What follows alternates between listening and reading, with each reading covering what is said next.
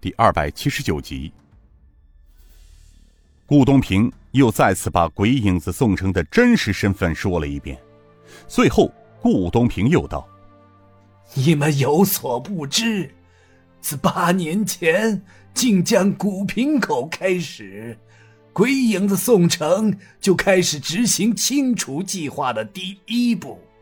我们天地九杀是宋城第一个计划的牺牲品。”我等在不知情的情况下脱离了飞虎门，因为要夺回飞虎门，我们天地九杀是他最大的障碍。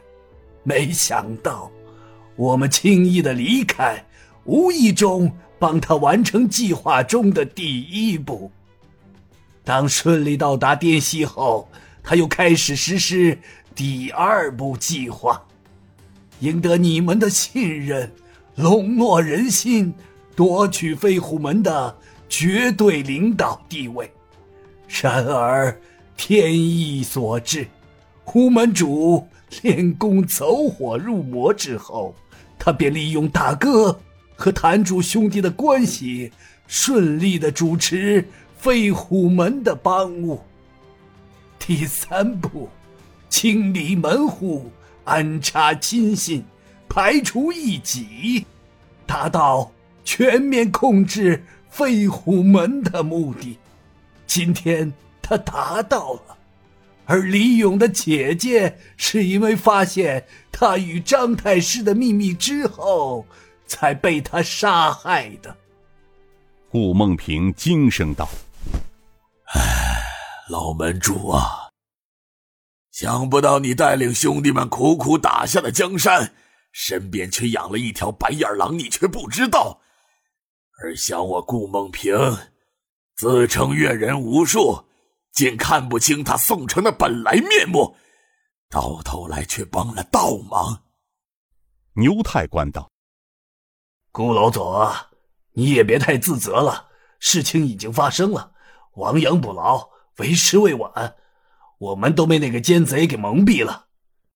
顾梦平叹声的点了点头。哎，是啊，真是应验了“养虎为患”的那句老话呀。顾梦平想了想，又问道：“哎，二弟，飞虎门发生的这些情况，包括宋城的身份，你又是怎么知道的？”刘应坤笑道：“ 哈。”顾老总，你难道忘了吗？顾大哥之前就告诉过你，我们在被刘延昌买通的江湖高手追杀时，被残剑门的少令主救了吗？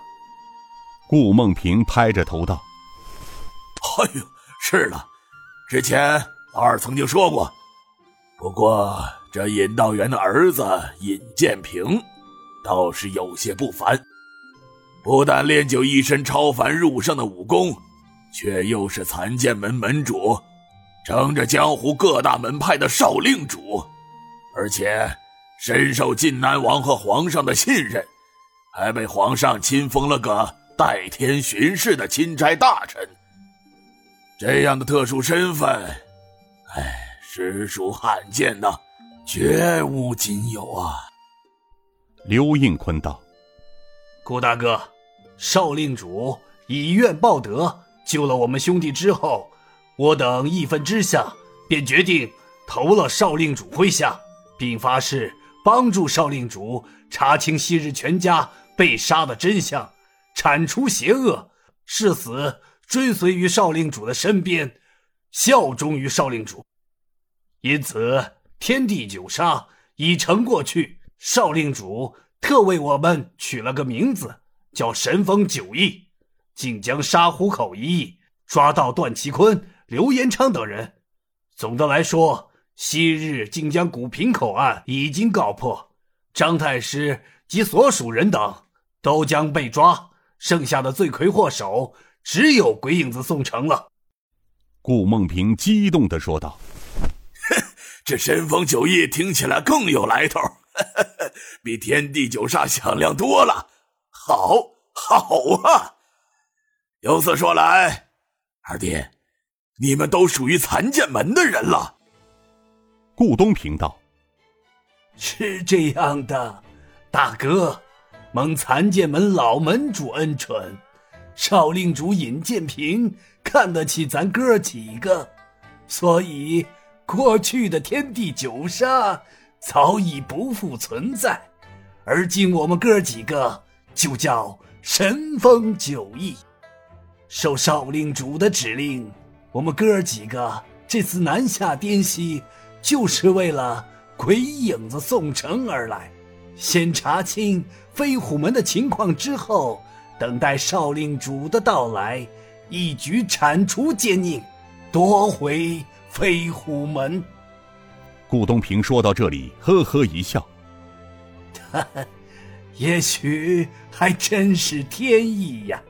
我们刚到蜀西时，却遇上了。”牛坛主正被杜乃谦等人追杀，我们意外的救了牛坛主。